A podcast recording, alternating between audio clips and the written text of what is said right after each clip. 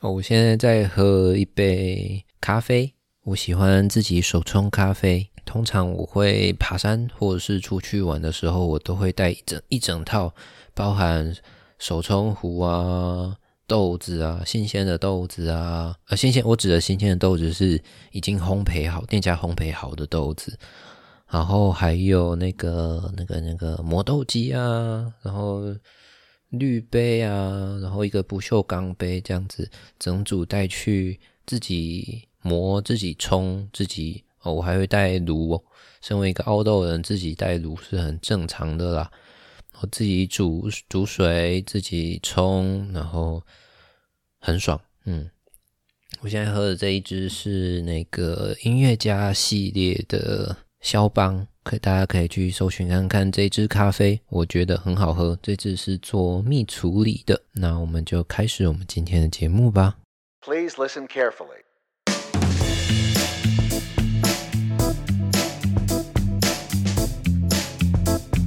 欢迎收听奥豆说书人，我是 Sean。不知道大家还有没有印象我们 EP One 的内容呢？虽然我们隔了有一点点长的时间才更新，但希望大家有听过我们 EP One。我们 EP One 大概简单的回顾一下，我们 EP One 主要是在讲关于玉山的一些故事。这一集呢，我们开一个小的单元，是来分享一下我个人爬山或者是。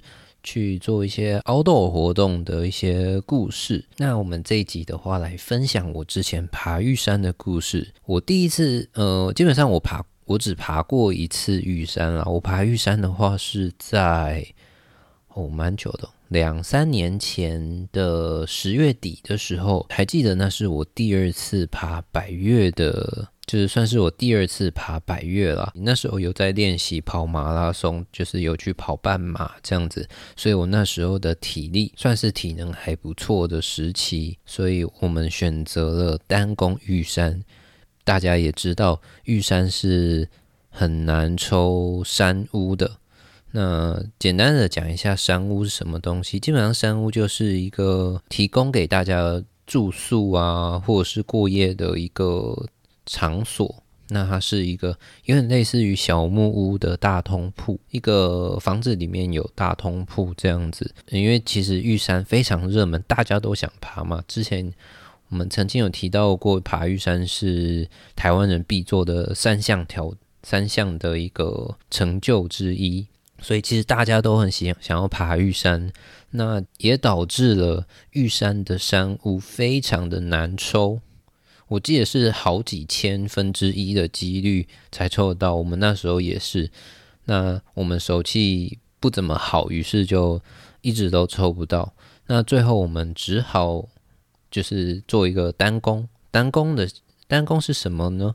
也简单的帮大家科普一下。单攻的话，基本上就是单日完成这项路线的意思啊。也就是说，我们是当天凌晨从登山口出发，然后。就直接爬宫顶玉山的山顶，然后回来。嗯，其实爬完这次的经验，主要的我觉得最大的感受是我爬完这次之后，觉得我真的不爱单攻，因为你必须要很就是一直走，其实一直走到后来很累，你也没有心情去看那些风景啊，或是感受一下山上的空气，因为我一直觉得啊。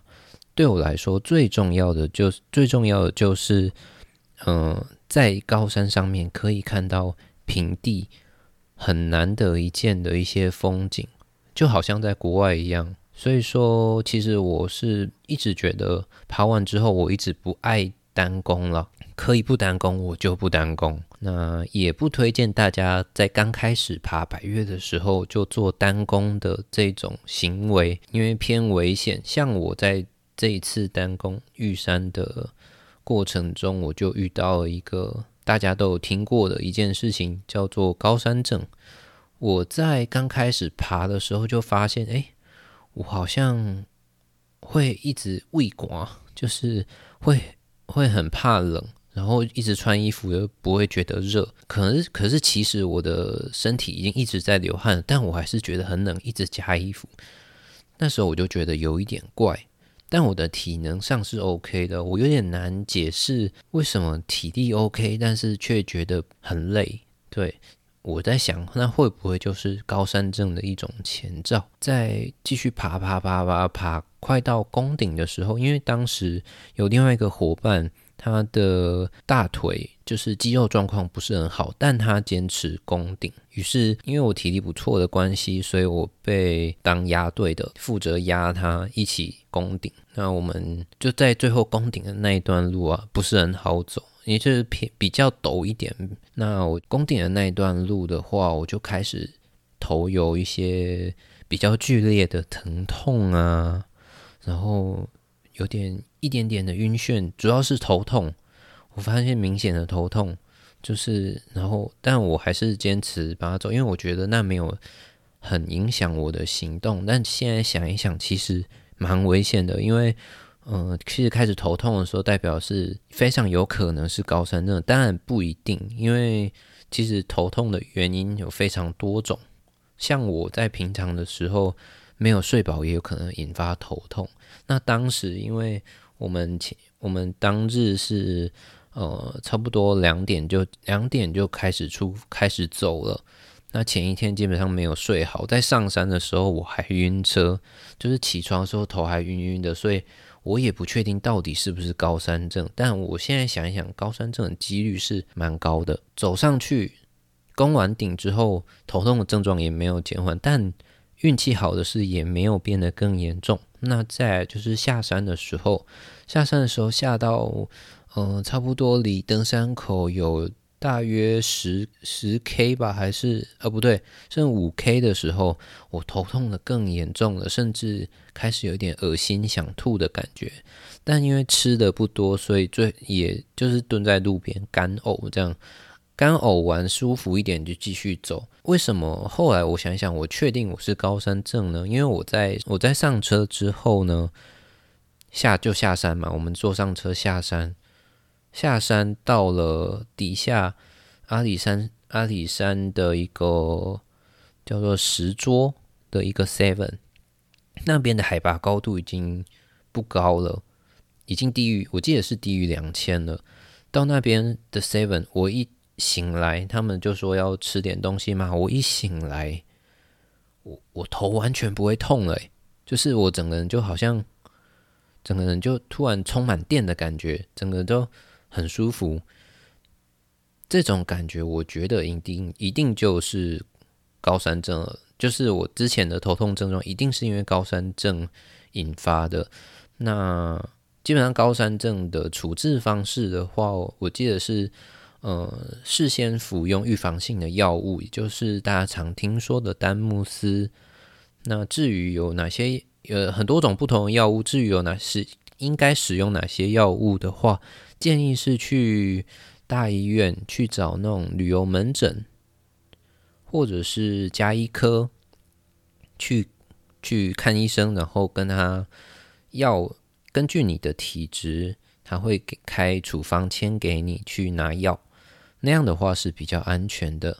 那当然是，那使用服用量的话，可能要问一下医师。之后未来我们也会有机会在节目上分享我之前使用高山正药的经验。对，那这集就不琢磨在这边。那回归正题，我当时从当时下车去买一点小东西来吃的时候，我发现哇，我整个人整个人都好了，很爽。对啊。所以说，结论就是，真的刚开始爬山，先不要爬白鱼，先不要做单攻的行为，因为单攻你快速的上下山的，呃，遇有起高原反应，也就是高山症的机会是比较高的。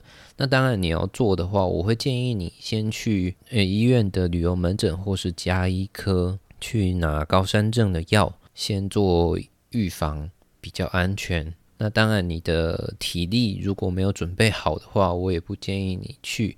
像我们这一次就有，就是有同行的伙伴，他们他前一天肠胃炎，所以说他到一直走到最后，他也没有上去，就到排云山庄就就又下来了，其实就有点可惜。当天的天气是非常好的，环境很漂亮。OK。